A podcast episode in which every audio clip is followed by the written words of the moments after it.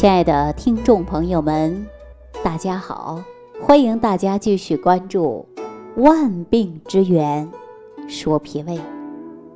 我前几期节目当中啊，给大家讲到了，说我们人体不可缺少的就是微量元素。如果身体缺少微量元素啊，同样会产生各种各样的慢性疾病。那说这些微量元素。从哪里来呢？当然了，就是每天正常的吃饭。每一种食物，它都有不同的营养和作用，所以我建议大家合理膳食，千万别挑食，荤素搭配，科学营养的来吃饭，那你的身体啊就会健康。那你说我们现在在秋冬交际的时候啊？哪一种疾病最容易出现呢？中老年人都知道，心脑血管疾病。我们年轻的人呢，可能对这些呀了解不多。所以，作为年轻的人，你关注一下自己的父母。一到秋冬季节交替的过程，那么人很容易发生各种的慢性病。按中医四季养生来讲啊，他会说，因季节不同而产生的慢性疾病啊。它也是不一样的。比如说冬天，关节疼痛的人就多，怕着凉，一着凉啊，那腿就疼得不得了，哪个关节都疼痛。这就是中医所说的风寒湿邪入侵啊，容易出现疼痛。那我们说这个季节呀，很容易产生大量的就是心脑血管疾病。那比如说高血压，很常见吧？那我们说高血压的病啊。它是很常见，但是有多少人不知道人为什么会得高血压？很多人说我是遗传的，很多人说我不知道，反正就是高血压。哈，有没有这样的人？确实是很多啊！我生活当中啊，就遇到这样的人还真的是不少。那接下来呢，我就来跟大家说一说血压，也让大家呀来了解一下，实际血压呀。就是血液施给血管壁的压力，给大家举个简单的例子吧，它就像水在水管当中流动一样，当减少水管当中水量，或者是将水管啊换成大的水管啊，换成又大又粗的，那这个水压呀，它就会下降了啊，就像血压也是一样的。那反之呢，水管当中的水量增多了。水管的也换成小管了，那你说水的压力会不会增高啊？告诉大家肯定会的，就像高血压一样。那我们身体当中的动脉血管的直径通常为像小拇指那么粗，但是当动脉血管硬化的时候，这个血管壁上啊积累了很多的脂肪，那直径呢就会变小，小到什么程度啊？给大家举个简单例子。说一根火柴呀，都插不进去。那血液呢，在狭小的管道当中流淌，是需要心脏呢用力的把它压出去，因此呢，才产生了我们血压增加的现象。这回大家就知道了吧？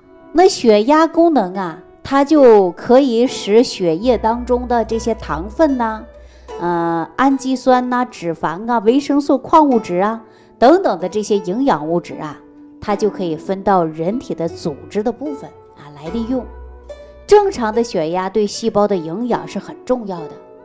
当我们微血管吸收了血浆带来的营养之后，同时呢也会有一个收缩的过程。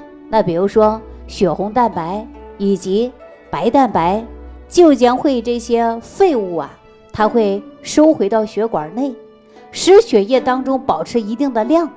啊，因为有了血压，体内的组织啊才能不停地保持新鲜血液提供的营养，使坏死的细胞啊就这样被带走了。当我们身体有更多的营养和氧气的时候啊，那么血管的收缩也会加快，那增加血压，补充细胞所需要的营养成分。相反呢，血管壁的肌肉收缩会变松，那么血压也会下降。那么也就是说，营养物质啊就会被保存起来。当我们一次心跳的时候，新鲜的血液就会从啊被压迫涌到于我们动脉血管当中，那么血管呢就会产生压力，也会出现增高。这个时候呢，心脏的收缩呀，也就会产生于收缩压。啊，大家没事去量血压的时候啊，都有这个血压计能看到。正常的情况下，可以在一百二啊到一百三毫米汞柱之间。那如果说心脏休息或者扩大的时候，那么我们血压也就会下降，下降多少呢？大概就是在八十九十毫米汞柱之间。啊，这就是心脏的收缩压。所以我们说，很多人那说我不是高血压呀，但是我血压低啊，怎么办呢？实际血压低呀，也是因为营养不当，对吧？血管壁当中会变得过度的松弛或者是扩张，输送到身体的氧和营养呢都会减少，因此呢，很多人就会出现血压低。血压一低以后啊，人就会感觉到特别累啊，缺少耐力，对冷热呢会产生很大的敏感。有的人呢经常想睡觉啊，一动一动的就脉搏跳得也快了。那么，尤其呢，我们说对于夫妻生活呀，也不感兴趣了。如果说血压持续下降的时候，那这种症状啊，它就会加重。所以说，血压低的人起床的时候啊，总是感觉到啊特别累、特别乏。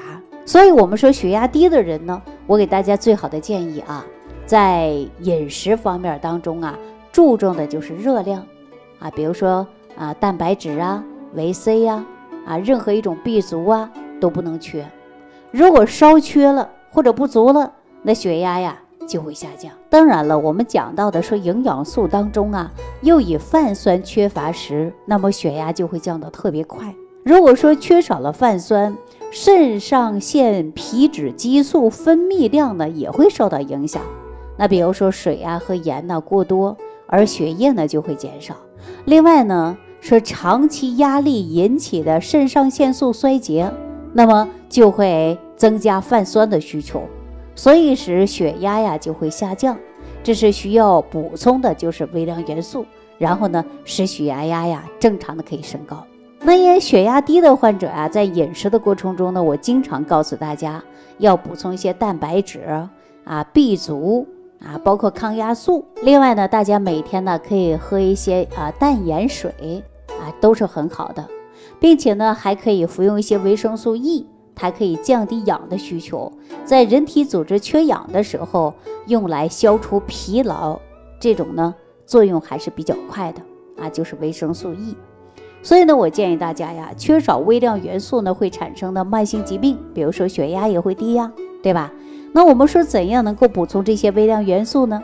就像今天节目开始说的一样，您必须要会吃饭，吃好饭。但很多人说我每天正常吃饭，但是多吃一点就会胀。还有很多人呢不知道哪一种食物当中含有微量元素啊，他不知道。我们说现在的人呐，研究的是各行各业的都比较精啊，但是我们说吃，很多人呢说，哎呀，凑合吃一口，或者是中午吃饭的时候想啊，今天吃点个什么外卖呢？啊，晚上回家吃什么呢？都是根据口味来选择食物。而不是因为食物的微量元素补充人的身体去选择的。我再给大家举个简单的例子吧，比如说你家里养着一盆花，就在阳台上，你一周没管它了，你可能说：“哎呦，没浇水了，花都枯了，啊，干的不行了。”你这时候第一个反应就是浇水，而不是去施肥，是不是啊？所以说人也是一样的，你看你缺什么，你应该吃什么。啊，但是很多人说我不知道缺什么，啊，身体一切都好着呢。